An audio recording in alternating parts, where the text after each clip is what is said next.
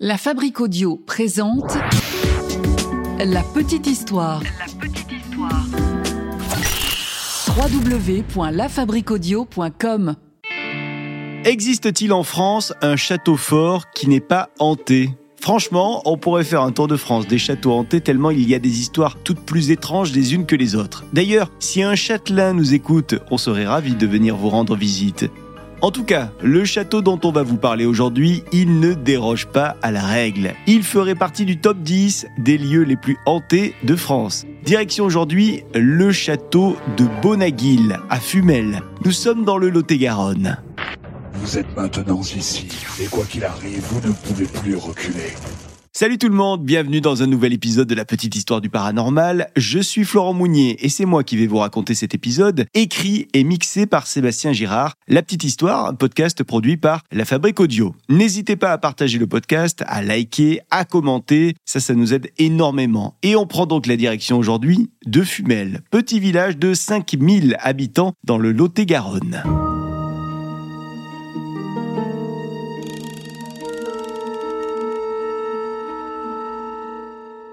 Le château de Bonaguil est un ancien château fort qui a été construit au XIIIe siècle aux alentours de 1271, si on en croit les premiers écrits qui ont été retrouvés et qui mentionnent ce château. Alors à ce moment-là, le château n'est pas encore celui qu'on connaît aujourd'hui, puisque à cette époque, il n'est composé seulement que d'une tour en pierre.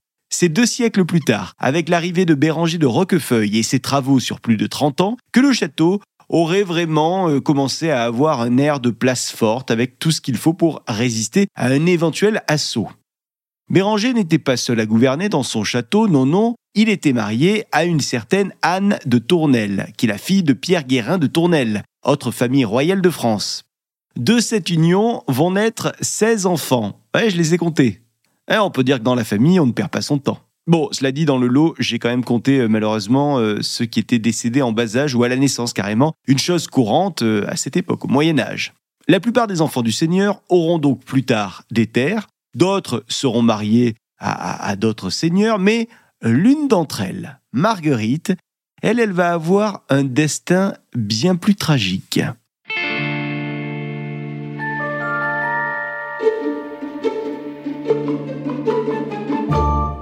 Béranger, c'est un homme réputé pour sa cruauté dans toute la région. Il a notamment pour habitude de torturer et de pendre les rebelles paysans. Béranger, il a d'ailleurs une grosse emprise sur Marguerite.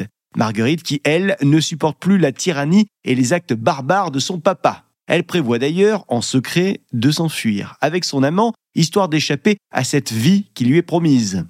Malheureusement, Béranger a d'autres plans pour euh, sa jeune fille. Il espère la marier à un vieux comte qui est riche, histoire de renforcer les alliances entre les familles, comme ça se fait à l'époque. Marguerite s'oppose alors à ce mariage jusqu'au jour où plus de nouvelles de Marguerite. Marguerite a tout simplement disparu. Certains racontent que Marguerite s'est enfuie une nuit mais d'autres euh, disent qu'elle se serait en fait donné la mort dans le château directement, une mort de désespoir. Alors depuis ce jour, toutes les nuits de novembre, il paraît qu'on entend des pleurs. Ce sont les pleurs d'une jeune femme. Et juste après ça, toujours dans ce château, au fond d'un couloir, ou alors de temps en temps sur les remparts du château, il paraît qu'on voit Marguerite, seule, qui arpente le château en pleurant.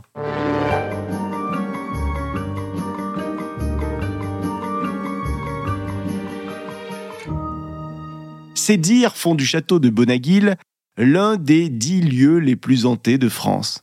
Mais qu'en est-il vraiment? Bon, bah déjà Béranger de Roquefeuille, il a bel et bien existé. Il a vécu au château.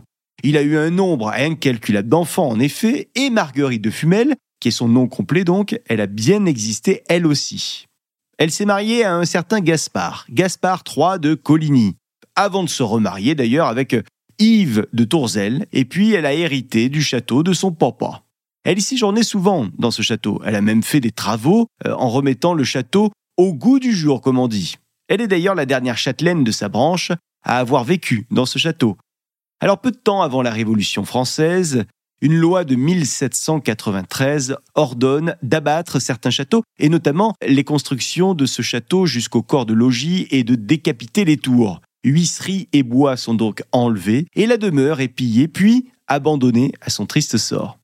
Le château sera finalement récupéré par la ville de Fumel, classé monument historique, et on peut aujourd'hui le visiter. Et puis alors qui sait, peut-être qu'on peut croiser également une jeune femme un soir de novembre, et peut-être qu'on pourra l'entendre pleurer dans les couloirs du château.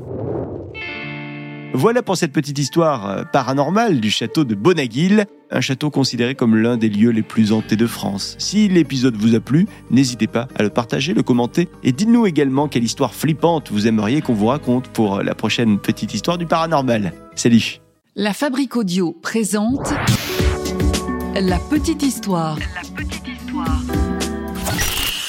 Vous souhaitez devenir sponsor de ce podcast? Contact at lafabriquaudio.com. Avant de se quitter, je vous rappelle qu'on a vraiment besoin de vous. On attend vos likes, vos commentaires, vos étoiles sur toutes les applis de podcast et tous les réseaux sociaux. La petite histoire ne dépend que de vous. On n'est pas payé hein, pour ça. Du coup, notre seul moteur, c'est de savoir que vous kiffez nos petites histoires et que euh, vous voulez qu'on continue. Rendez-vous du coup sur Apple Podcast et Spotify pour mettre à la petite histoire un maximum d'étoiles. Et rendez-vous sur Spotify pour commenter tous nos épisodes. Et pareil pour Facebook, Instagram, on vous attend. Et encore une fois, n'ayez pas peur de nous partager. Merci les copains, à très vite.